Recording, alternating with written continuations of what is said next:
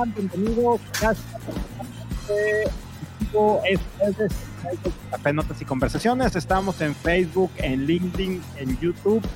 Y hoy tenemos nuevamente, seguimos con estos temas interesantes, como siempre les comparto, pero también muy importantes. Y la verdad es que el tema que vamos a tratar el día de hoy es un tema que yo ya he abordado desde diferentes perspectivas, diferentes personas me han acompañado y ahora lo vamos a abordar con una persona que lo maneja desde un punto de vista académico, pero también práctico, que lo ha vivido, que es un especialista. Entonces nos vamos a poder meter en puntos y en temas muy finos. Entonces los invito a que nos acompañen, a que estén con nosotros, a que nos manden todas las preguntas que quieran. Las vamos a estar aquí subiendo en vivo y quiero darle la bienvenida a nuestra invitada del día de hoy, Nora Picasso. Nora, ¿cómo estás? Hola, ¿cómo estás, Rogelio? Mucho gusto, muchas gracias por esta invitación.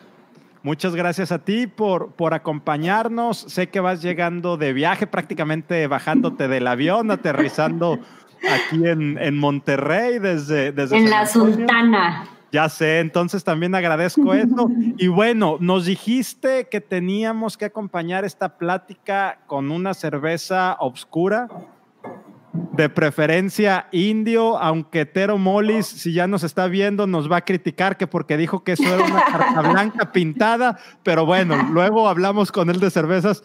Salud, Nuda.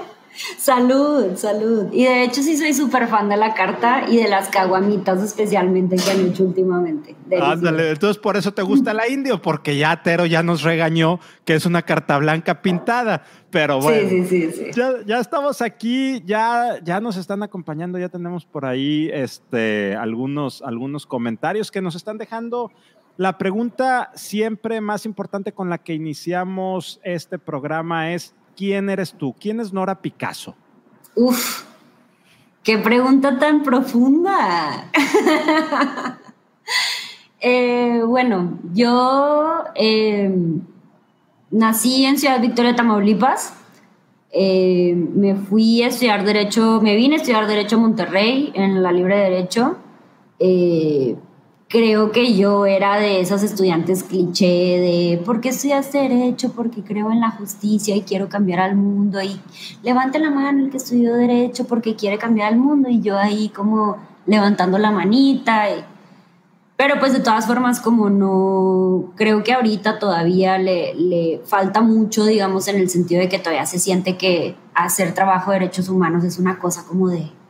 Y si me explico, como no es algo muy serio, no es algo muy eh, y ya, he andado de aquí para allá. Me fui a Colombia a estudiar una maestría eh, en la Universidad de los Andes. Estuve por allá trabajando, trabajé en una ONG, trabajé temas de género, de acoso, eh, de personas privadas de la libertad, población LGBT, etcétera, etcétera. y después me fui para Estados Unidos a hacer un LLM en Harvard, eh, me metí en temas de migración y ahorita estoy trabajando temas de migración, atendiendo familias eh, que están detenidas en Estados Unidos, mm, mamás sobre todo con sus niños menores de edad que, que llegaron a, a, qué pasa Ya, y si te preguntáramos, Nora, si todavía crees en la justicia, ¿todavía levantas la mano? Todavía levanto la mano soy un poco más escéptica de cómo se logra esa justicia, digamos. Probablemente creo en cosas un poco más chiquitas, pero, pero definitivamente sigo creyendo en la justicia y todavía tengo el corazón en utilizar el derecho para cambiar el mundo, porque eso es lo que siento que quiero hacer, utilizar el derecho para cambiar el mundo. Y desde esa perspectiva, Nora, de utilizar el derecho para cambiar el mundo, platícanos ¿qué es equidad de género? Pues, ¿qué es? Digamos, yo creo que. Yo creo que en términos muy generales, porque esto obviamente dependerá de quién lo diga, de cómo lo digan y en dónde lo digan, pero yo creo que en unos términos muy generales el tema de, de equidad o de igualdad de género tiene como unos tres elementos, ¿no? Entonces, uno, hay, hay hombres y hay mujeres eh, puede ser que esto sea, y ahí es donde ya se empiezan a desarrollar todas las teorías que que se ha construido, que hay más de dos géneros, etcétera, etcétera, pero el caso es que de entrada culturalmente se reconocen los las mujeres y se reconocen los hombres. Dos, que eh, hay una preferencia o hay una desigualdad cultural, económica, social en lo que se le da a los hombres y se los da a las mujeres, ¿no? Y lo, y lo tercero, que eso sí es común a todas las teorías, y es como hay que hacer algo para que esos beneficios o esos como adelantos que tienen unos sobre las otras, eh, hay que cambiarlos, hay que disminuirlos, hay que repensarnos esta, esta cosa, ¿no? Como porque a unos se les da más que a otros. Eh, entonces yo diría, ¿no? Como, y eso suena muy abstracto porque en realidad ya cuando te empiezas a meter en los detalles ya se vuelve mucho más complicado, pero en un esquema general podrías como definirlo de esa manera. Oye, Nora, ¿qué diferencia hay entre equidad de género e igualdad de género? ¿Es lo mismo? ¿Hay diferencias? ¿Qué es? Yo no sé si haya una diferencia en términos como práctico, o sea, digamos, como en términos de eh, eso qué significa en la vida práctica, si le das lo mismo a los dos, etcétera, etcétera, yo creo que no hace mucho cambio o no debería hacer mucho cambio. Lo que creo es que la connotación de equidad eh, trae aparejada una aceptación de que hay una diferencia, ¿no?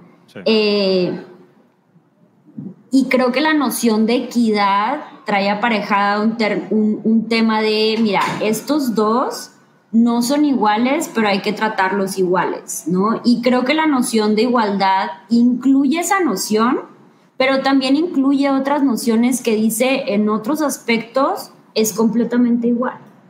¿Ves? Entonces, por eso también, como en la, en la, en la onda más moderna, digamos, como en la, en la movilización más moderna, se habla mucho más de igualdad que de equidad, porque equidad como que trae esa noción como de, bueno, ok, pero de todas formas somos diferentes. Entonces, de todas formas hay que hacer las cosas diferentes, ¿no? Y la igualdad es como, mira, para términos prácticos somos iguales podremos tener diferencias en algunas cosas, pero pues eso se tratará diferente y ya, pero de entrada somos iguales, ¿no? Entonces es como una noción como de lenguaje que yo creo que es súper importante también.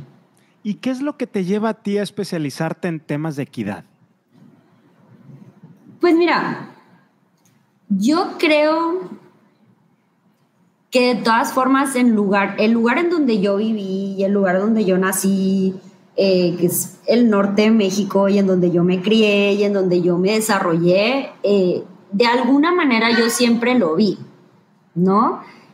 Tal vez no tenía un lenguaje, porque tal vez hace 20 años o hace 15 años, que yo tenía 15 años, yo, yo no tenía la capacidad de decir yo soy feminista y esto que tú estás diciendo es sexista, etcétera, etcétera. Pero hace 15 años yo me sentía súper incómoda con los comentarios que me hacían y con los calificativos que se usaban y como con la manera en que dividían a las mujeres en mis grupitos y las unas son esto y las otras son otro y las estas son no sé qué, etcétera, etcétera. Y yo creo que la incomodidad siempre estuvo ahí. Sí, o sea, como ese sentimiento, a mí esto no me gusta, siempre estuvo ahí. Ahora, ¿qué fue lo que pasó? Que un día me crucé con un paper y dije, ah, mira, esto tiene un nombre. Esto se llama sexismo. Claro, todo esto tiene sentido. Entonces seguí leyendo y fue como, no, ya, o sea, mejor dicho, me cayeron todos los 20 del mundo. Eh, y simplemente fui como tratando de buscar proyectos que en donde pudiera trabajar en eso. Entonces, cuando recién me gradué de aquí, que todavía estaba trabajando aquí en Monterrey, fue como, mira, yo quiero empezar a trabajar estos temas de mujeres, y ya cuando sí me fui a hacer la maestría a Colombia, fue como, yo quiero tratar temas como de género, tun, tun, tun, sí me explico, como que ya fue como, esto es lo que yo quiero hacer, digamos, a esto me quiero dedicar, esto es lo que a mí siempre me ha molestado en mi ser interno, en mi vida, como en mi vida personal, y creo que esto es como una de las partes, ¿no? Que quisiera cambiar a través del derecho. Y en, estos temas de, equidad de género y eso que tú sentías cuando, cuando eras este, más chica y esos comentarios, eh, a veces desde una perspectiva, y, lo platicábamos este, hace unos días con otra persona, eh, la semana pasada precisamente con, con Tobián, desde una perspectiva cultural, que muchas veces la gente lo dice sin malicia, es más, lo dice hasta con chiste, pero el que sea un aprendizaje cultural y lo diga sin malicia no significa que esté bien, no significa que sea correcto y que lo tengamos que seguir repitiendo. Mm. Entonces, desde este aprendizaje que tú empezaste a ver y te empezaste a involucrar, me gustaría, Nora, que nos platicaras en qué te involucraste, que nos pudieras dar ejemplos así bien tangibles como para que nos empezaran a caer, ahora sí que nos caiga el 5 de qué, qué es ya no la equidad, sino qué es la inequidad, cómo se refleja en las empresas, en la vida diaria, eh, dónde, lo, ves de repente que dices, es que esto es inequidad, aunque no te estés dando cuenta, eso es inequidad y en eso tenemos que trabajar. ¿Dónde te fuiste metiendo, Nora? Total, y de hecho me gusta mucho tu pregunta, porque creo que algo que hace súper complicadas estas, estas discusiones es como el tema de decir como tú eres una mala persona porque tú eres así. Y yo creo que una manera más constructiva de ver esto es decir, mira, hemos sido criados en nuestras estructuras, eh, esto es cultural, pero lo podemos cambiar. Es decir, yo también decía, yo también utilizaba palabras y yo también como me comportaba de cierta manera hace 15 años. Y cuando vine y vi que eso también tiene como una estructura que tiene como otras cosas, ¿no? Que trae aparejadas, otras ideas, los cambié. Y, no pasa nada, ¿no? No quiere decir que antes yo soy una persona y entonces me merezco No, es como que quitar un poco la moralidad de los sismos, que creo que no solamente pasa en los temas de género, pasa en el racismo, pasa en el clasismo, pasa en todos lados. O sea, todo el mundo tenemos eh, preconcepciones y está bien. Lo importante mejor dicho, no es que esté bien, pero lo importante es como ser capaces de decir como esto lo puedo ver y puedo cambiar de opinión y puedo cambiar estas prácticas. Ahora, ¿cómo me terminé metiendo en esto? Yo que me fui, a, me fui a la maestría, digamos, ya había trabajado un poco de cosas porque yo trabajaba en el tribunal electoral y estaba viendo temas de cuotas de género, ¿no? Es como que yo tenía como esta idea de, de, ok, sí, esto es como ideal, hay que meter a las mujeres como en la política, etcétera, etcétera. Pero a mí en realidad como donde lo vi también como muy, muy de cerca fue en la universidad. Entonces yo me metí un colectivo que después estuve coordinando y era muy fuerte porque entonces las alumnas decían como, mira, es... Yo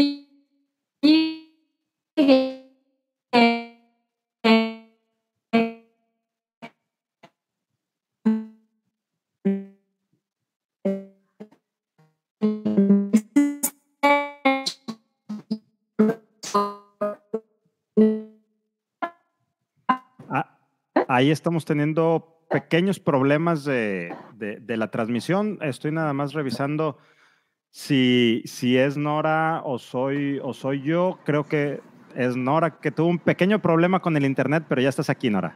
¿Listo? Ya. Y entonces llegué a la universidad y eran alumnas que decían como, mira, eh, yo llegué a mi primera clase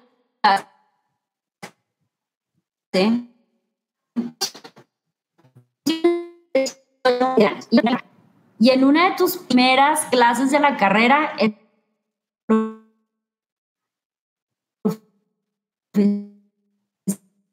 Ahí, ahí te, estamos escuchando nuevamente un, te, estamos escuchando un poco cortados. Nora, no sé si me alcanzas, si me alcanzas a escuchar.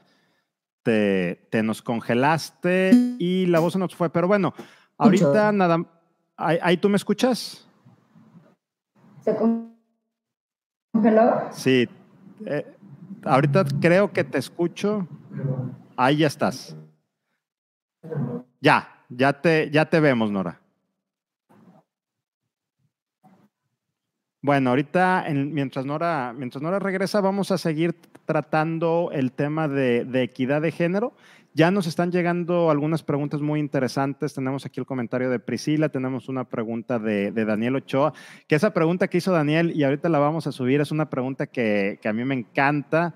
Este, y va a ser bien interesante que lo, que lo podamos ver. Este, Nora, ya te ven, ya, ya vimos que ya te arreglaste el cabello, ¿Ya? ya, estás aquí nuevamente. Ya, ya, me estoy peinando. Dile, Oye, de mi bueno. parte a Fernando que el internet sí es malo, finalmente. que te está robando el internet. No, que está conectado al 3G, dice. Ah, Oye, no, te decía, imagínate tú que llegas el primer día de clases en la universidad, tales, no sé qué, y el profesor pone en la presentación, bienvenidos futuros abogados y futuras amas de casa. O sea, eso, digamos, claro, es como si, si una se pone como, ay, bueno, pero ya, y no, no pasa nada, y tarará, y uno como puede salir adelante, lo que sea, está bien. Pero la verdad de las cosas es que eso no le pasa a los hombres.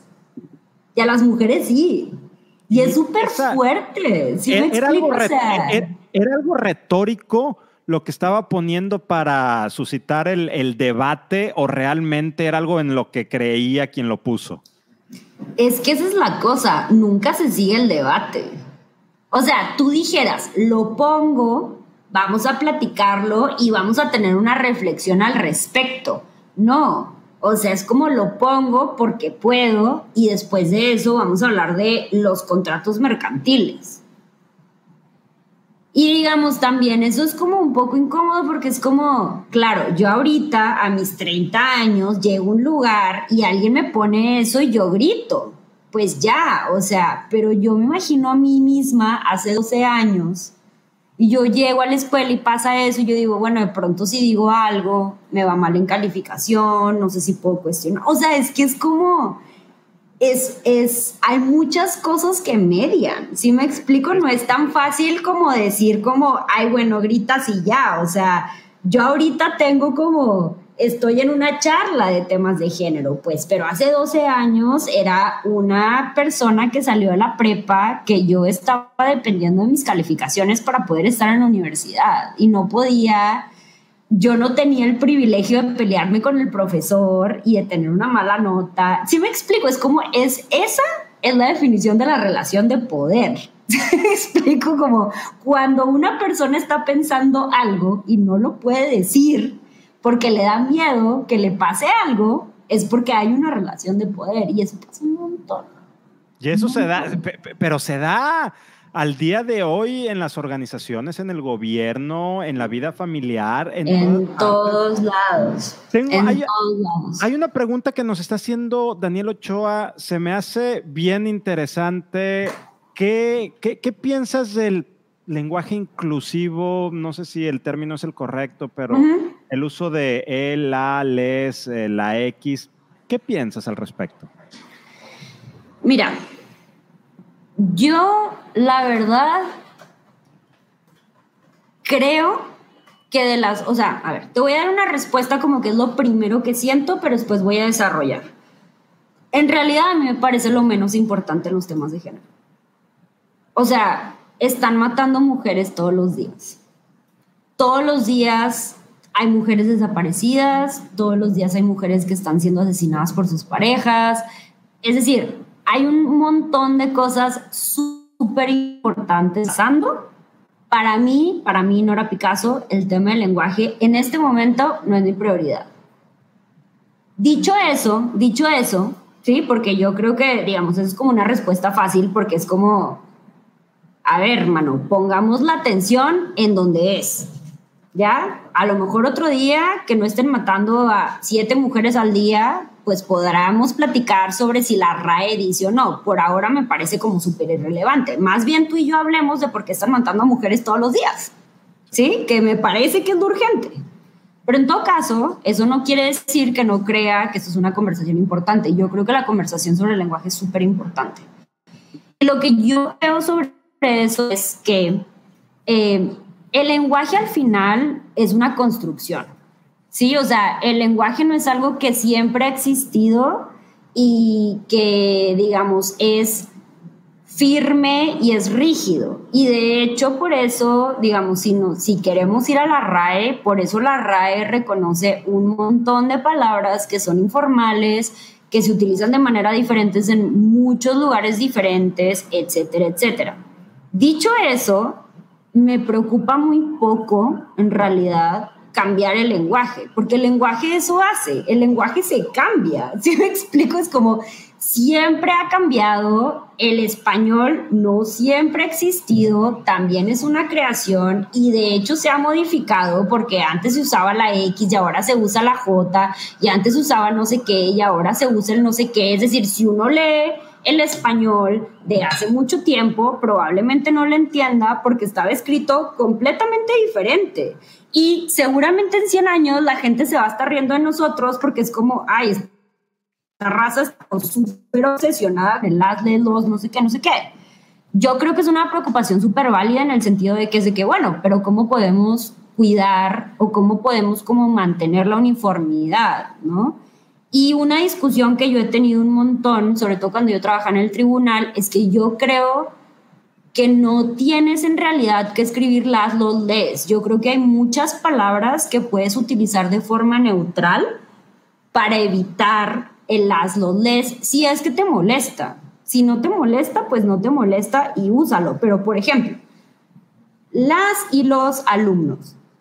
Puedes decir el alumnado las y los ciudadanos, la ciudadanía. O sea, el español es súper amplio, ¿sí me explico? O sea, tiene como muchas palabras y no, yo, y yo, digamos, lo pienso un chorro porque mi trabajo es en inglés, haz de cuenta, y en realidad hay muchas palabras del español que yo digo como no existen en inglés, no existen porque tenemos demasiadas palabras, entonces como yo creo que en realidad es como te puedes acomodar. Si te molesta, pues...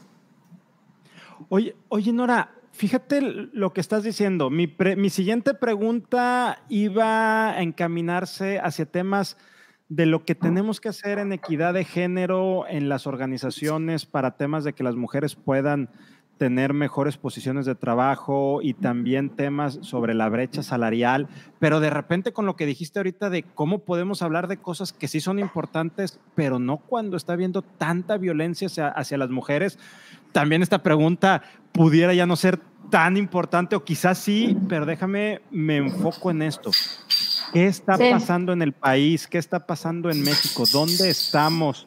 Este, ¿Qué, qué, qué, qué, está pasando con estos temas de violencia y cómo mm. se relaciona con cuestiones de equidad y qué hace falta? Y veíamos que el, Foro Económico Mundial dice que estamos a 100 años al menos de llegar a una verdadera eh, equidad de género, pero tenemos un tema de violencia desbordada. Platícanos, Nora. Que es durísimo. Y ojo que yo no creo que, digamos, porque haya temas urgentes, no haya que hablar de los importantes. Es decir, como yo sí creo que el tema como de mujeres en la vida salarial, en la vida laboral, es como son súper importantes. Eh, pero definitivamente yo, digamos, creo que en México es súper claro que hay, así como hay pandemia de COVID, hay pandemia de violencia contra las mujeres. Y, y digamos, yo creo que no hay ninguna persona que trabaje en temas criminales, que trabaje en temas como de sistema penal, que trabaje como en temas de acceso a la justicia, que no haya dicho, mira, desde que la pandemia empezó, esto se ha puesto peor. De por sí mataban muchas mujeres al día y ahora que les toca estar encerradas, con esa gente que a lo mejor antes las golpeaba, pues digamos como el tema se está poniendo todavía muchísimo peor, ¿no? Entonces, y yo sinceramente tengo días que digo como no sé, ni siquiera sé cómo por dónde empezar porque es tan abrumador, o sea, es tan abrumador escuchar una noticia y otra noticia y después escuchas, por ejemplo, yo estoy en, en varios chats ¿no? En donde alguien dice como, miren, a una vecina le pasó esto. Y entonces todo el mundo es como, mira, puedes ir acá, puedes ir allá. Y entonces, listo, la voy a acompañar. Y van con ella y después escriben en el grupo como, oigan, no, es que el MP dijo que no era tan grave. O sea, que sí le había pegado y sí tenía un morotén en el ojo y que pues sí estaba sangrando, pero es que o viene muerta o pues no podemos iniciar una, una, un proceso penal. Entonces, como a mí eso me desgasta un montón. O sea, a mí eso como, te digo, como me desgasta un montón, sobre todo cuando no, y era lo que te decía un poquito ahorita antes, ¿no? Como que ese es un tema escabroso y la gente es como, ay, bueno, pero pues ya pueden votar, ya pueden estudiar, ¿qué más quieren? O sea, ya, mejor dicho, tienen derechos, ¿qué más necesitan? Y es como, pues necesitamos que no nos maten. Oye, Nora, entonces esta eh, pandemia, esta crisis sanitaria y crisis económica que estamos viviendo en México, pareciera que nos está haciendo retroceder en, muchísimos temas. Tú ahorita estás trayendo la conversación el tema de la violencia familiar, la violencia por temas de género que se ha disparado en los hogares mexicanos, pero también en el tema laboral estamos viendo, y aquí sí no es solamente en México, sino a nivel mundial, un, retroceso bien importante. Tan solo hace 15 días el, Wall Street Journal presentaba un estudio en Estados Unidos hablando de temas de equidad de género, donde decía que la pandemia está ocasionando que las mujeres tengan, entre varios temas, menores oportunidades de crecimiento laboral y menores oportunidades o, menores porcentajes de incremento salarial. Y el tema era porque nos fuimos a la pandemia, todo mundo pensó que íbamos a empezar a jugar en un terreno neutral, porque hombres y mujeres íbamos a estar en igualdad de situaciones. En la casa en la casa al estar interactuando con esto. Se acabaron las reuniones de, entre hombres en la oficina del jefe con, con, su equipo de trabajo, hombres en la cantina tomando tequila, mezcal, y, pero entonces estamos viendo que no, que ahora la conversación es pobrecitas las mujeres porque tienen mucha carga de trabajo o están cuidando los hijos pobrecitas o están o están y entonces alguien más está tomando decisiones de no les puedo este, dar un proyecto, mejor se lo doy a un hombre porque él no tiene esta, eh, este tema. No le puedo dar un, un nuevo puesto por, y así. Entonces, ¿qué tenemos que hacer en términos generales? Entiendo que, la cuestión quizá más compleja, hablando de México, por lo que está sucediendo eh, a nivel país, es la violencia, a nivel específico, equidad de género, pero ¿qué podemos hacer en general para romper esos comportamientos, el seguir pensando de esa manera, Nora? Uf, yo de hecho siento, eh, y creo que eso es también una conversación que tengo muchísimo con mis amigos, y es como, yo de entrada siento que hay cosas como súper concretas que se pueden empezar a hacer. Y, sobre, y hilándolo un poquito con el tema de la violencia, pero después me puedo llevar como al espacio laboral. Pero simplemente, ¿Cuántos hombres están en chats de puros hombres en donde se comparten contenidos que ni saben de dónde vienen? Donde salen mujeres quién sabe en qué estado, o puede ser que estén sobrias, o yo no sé, pero que no saben si han dado su consentimiento para que se compartan eso. Mira, yo de verdad, si conozco 100 hombres, 99 están en ese tipo de chats. De verdad. Y yo creo que el paso número uno, por ejemplo, es decir, oye, sabemos si esta persona dio su consentimiento para que puedan dar el video de esta persona en un chat de no sé cuántos hombres, que es súper incómodo. Y yo tengo amigos que lo han hecho y que han dicho, oigan, sabemos si tienen el consentimiento, tarara, tarara, y le caen encima y le dicen una cantidad de cosas terribles. Pero yo creo de verdad que lo primero que tienen que hacer los hombres es confrontar a, a otros hombres lo primerito que tienen que hacer. Cuando los amigos dicen que tal vieja no sé qué, lo primero que tienes que hacer es pararlo y decirle, hey, ¿ese comentario qué? Hey, ¿ese video qué? Hey, ¿eso que estás diciendo qué? Para mí, ahí está lo más estructural.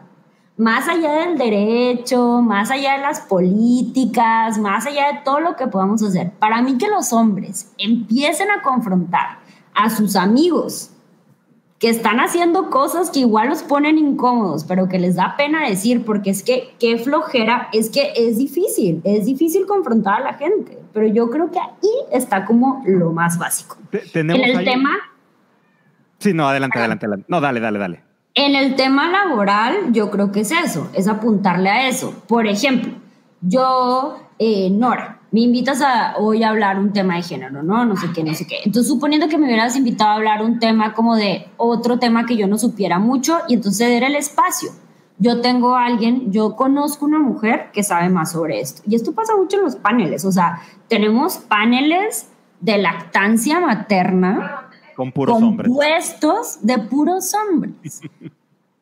O sea, que es terrible, terrible. O sea, digamos, eres doctor, ya está, pero también hay muchos hay muchas doctoras. ¿Sí me explico? Entonces, por ejemplo, en el tema laboral, yo creo que esa es una de las grandes partes. Es decir, mira, yo no soy la persona más indicada para hablar de esto. Sí puedo, porque pues yo puedo hablar de lo que yo quiera. O sea, es un, es un lugar libre, tarará, tarará. Pero el primer paso que tienes que hacer es decir, es ser un poquito humilde y decir, yo de esto no sé lo suficiente, voy a ceder el espacio. O cuando estás contratando gente, decir como, ay, es que no sé si contratar a esta persona porque puede que se embarace y tenga que pagarle licencia de maternidad. Hagámosle, vamos a hacer eso. Es decir, comprometerse. ¿Sí me explico? Es como tomar No, nos decía Tero en uno de los comentarios, este, Tero Molis, que no sé si ande por aquí, en uno de los comentarios cuando promocionamos este episodio, sobre eh, el tema de salarial, o sea, la brecha salarial. Yo personal, me dice, yo estoy en una posición de recursos humanos, me dice, en la empresa donde tú trabajas hacen eso, o sea, eh, tienen ya una real equidad salarial. Le digo, es que yo no podría hablar de un tema si en la vida real no lo estoy viviendo, ¿verdad? Es súper complejo. Pero entonces empieza a estallar en mi cabeza cómo, em, cómo distorsionamos eh, en temas de procesos, en temas de lenguaje, en temas de conversaciones como la que tú decías, se tabulan los puestos, no las personas, se comparte cuando hay este permiso de la persona, etc. Es un tema muy complejo. Nos está llegando... O sea, por ejemplo, algo, perdón que te interrumpa, pero rapidito.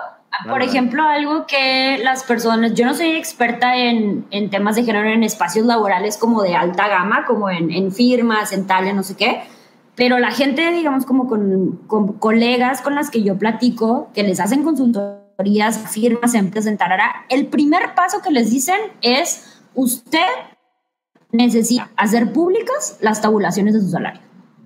Ese es el primer paso para la equidad de género. Cuando la gente se dé cuenta si usted, si usted hace públicas sus tabulaciones de salario y la gente se da cuenta quién está ganando qué, ahí es que empieza este concepto de accountability, güey. ¿Sí? o sea, te vas a empezar a hacer cargo de lo que estás haciendo. Ahí en la echan para atrás. No, yo no voy a hacer público esto. Es como, pues. Y siempre ¿Qué te digo? o sea, de seguridad y de... Obvio, excusa siempre hay, pero pues digamos, yo creo que el compromiso es duro, sí. O sea, es súper duro. Pero ahí están, las herramientas ahí están, los estudios ahí están, como la información ahí está. Lo que pasa es que es difícil. Y, y entiendo que sea difícil, ¿no? Porque pues pierdes un montón, o sea, hay gente que pierde privilegios, pues sí. sí. ¿Sabes? Es como, es duro. Oye, Nora, tenemos una pregunta que nos están haciendo. Digo, el sistema no alcanzó eh, eh, a jalar el nombre de la persona, pero dice, querida Nora, ¿puedes explicarnos qué es tener postura de género en las políticas públicas y por qué es necesario? Uf, qué pregunta tan amplia. Ok. Pues a ver, yo creo que ni siquiera es como que las políticas eh, públicas tengan solamente que tener como una postura de género. En realidad, yo creo que las políticas públicas tienen que tener una postura, algo que en la teoría se llama interseccionalidad, y es como entender que la gente que tú estás atendiendo y que tú estás regulando tiene unas condiciones de vida bien distintas. Eso incluye a las mujeres Sí, me explico como, pero eso también incluye a las personas pobres y eso también incluye a las personas indígenas y eso también incluye a la población LGBT. Mejor dicho, yo creo que las, las políticas públicas deberían tener como esto no solo en temas de mujeres, sino como que deben ser interseccionales porque pues al final del día la idea de las políticas públicas es que le lleguen a todo el mundo. Ahora, ¿eso qué significa en la vida real? Dependerá mucho de la política pública en particular, ¿sí?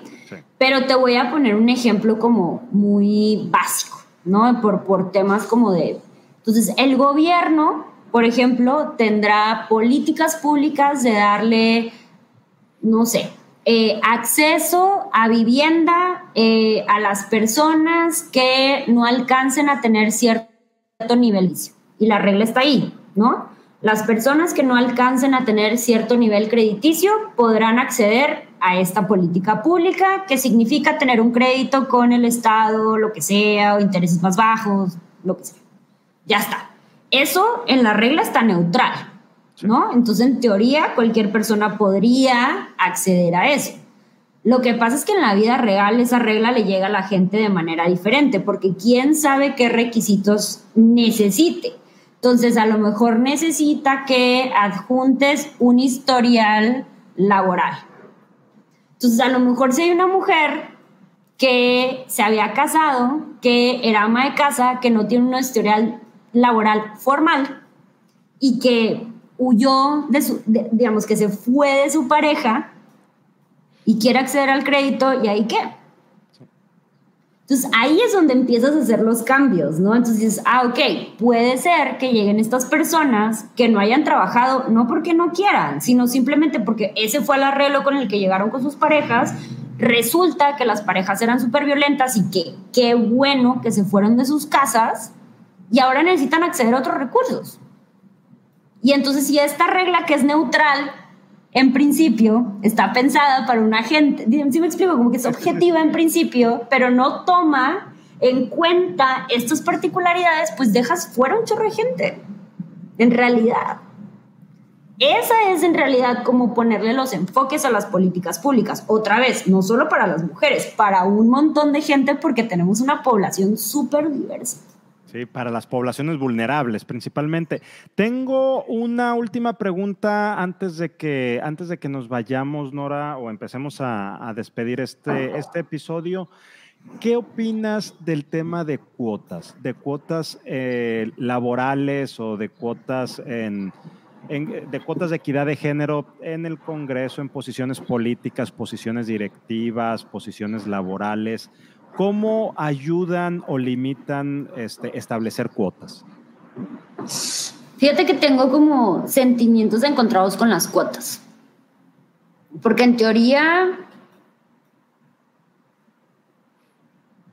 en teoría yo estoy de acuerdo con ellas, digamos, como yo sí creo que cuando hay una situación de desigualdad estructural, que te pongan unos pasitos de manera que puedas llegar a un lugar al que no vas a llegar en 100 años, eh, porque pues los cambios culturales toman toda la vida. ¿Sí me explico? O sea, las mujeres podemos votar desde hace, desde los 50, 60, pero eso no quiere decir que estamos como en los puestos directivos. O sea, he ahí el ejemplo de que los cambios culturales toman un montón de tiempo.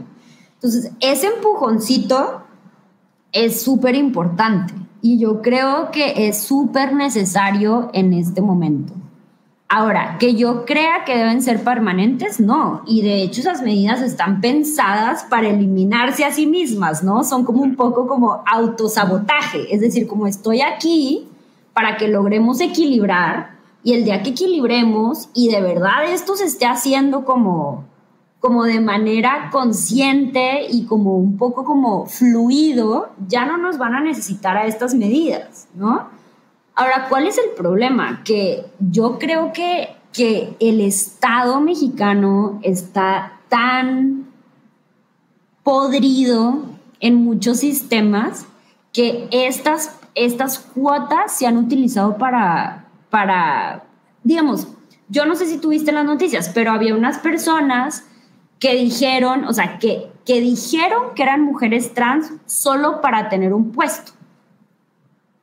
Entonces tú dices ahí como, ¿qué haces? Tienes unas medidas que están hechas para tratar de traer a las mujeres acá y resulta que hay unos güeyes que quieren estar ahí a fuerza y se aprovechan del sistema para entrar Ahora, ¿qué eso quiere decir que tengamos que eliminar las medidas? No, al contrario, otra vez, y lo que dije hace rato, para mí lo primero que debe haber pasado es que la gente que está en ese partido, los otros hombres de ese partido le debieron, le debieron haber dicho a esa gente, tú no puedes hacer esto, ¿qué te pasa? Ahora sí que lo mismo de las conversaciones de los grupos de WhatsApp, de cuando se, se transmiten, a ver, bórralo, no lo hagas, no tienes permiso, lo mismo aquí, pero son las conversaciones que tanto problema nos cuestan.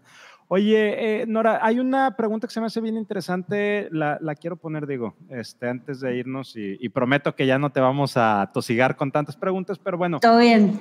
Feminismo actual es un movimiento que verdaderamente es punta de lanza, va abriendo caminos, nada poco para reducir la brecha de igualdad de género. ¿Por qué?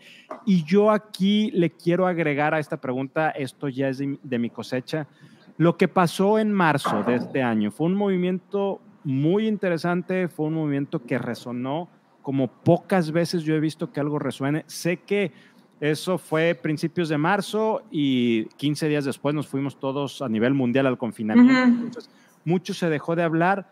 Pero, ¿qué opinas del feminismo actual, de este movimiento que, que parecía que venía con mucha fuerza y de repente desapareció? ¿Qué piensas? Sí. Yo creo que no ha desaparecido, o sea, yo de hecho creo que las mujeres están como muy organizadas y creo que la pandemia también como ha puesto muy en, en, en la luz la necesidad de, eh, lo que pasa es que se ha vuelto más difícil, ¿no? Porque, porque una vez ya nos toca el confinamiento, también como a lo mejor muchas de las mujeres que salen también tienen otras cosas que hacer, etcétera, etcétera. Así me explico, como que la pandemia nos, nos pone a todo el mundo como en una situación más difícil eh, pero yo no creo que yo no creo que lo haya aplacado. Yo al contrario creo que, que el movimiento se sigue cocinando. Lo que pasa es que digamos está, estamos como tratando de ser cuidadosas. Eh, pero yo, yo en realidad y en general como que opino, ¿no? Como de salir a las calles y gritar y rayar las paredes y etcétera, etcétera. Si a mí mañana me matan, y si mi, mamá va a la, a la, fiscalía y nadie le escucha, yo esperaría, de hecho, que todos mis amigos y que toda la gente que me quiere quemara lo que tiene que quemar hasta que sea justicia. como así? O sea, obvio yo espero eso. Si me explico, es como yo de verdad espero que yo espero que nunca me pase pero si a mí me pasa una cosa de esas, yo lo mínimo que espero, si el Estado no reacciona, es que toda la gente que yo conozco y que me quiera haga lo que tenga que hacer para encontrar a quien me hizo daño. Y que queme lo que tenga que quemar y que raye lo que tenga que quemar y que se queje con quien se tenga que quemar, porque es que mi vida es importante. Es importante. Y la vida de las mujeres que mueren todos los días es súper importante. Y la vida de las familias que se quedan dolidas después de que mueren las mujeres es importante. Ya. Entonces,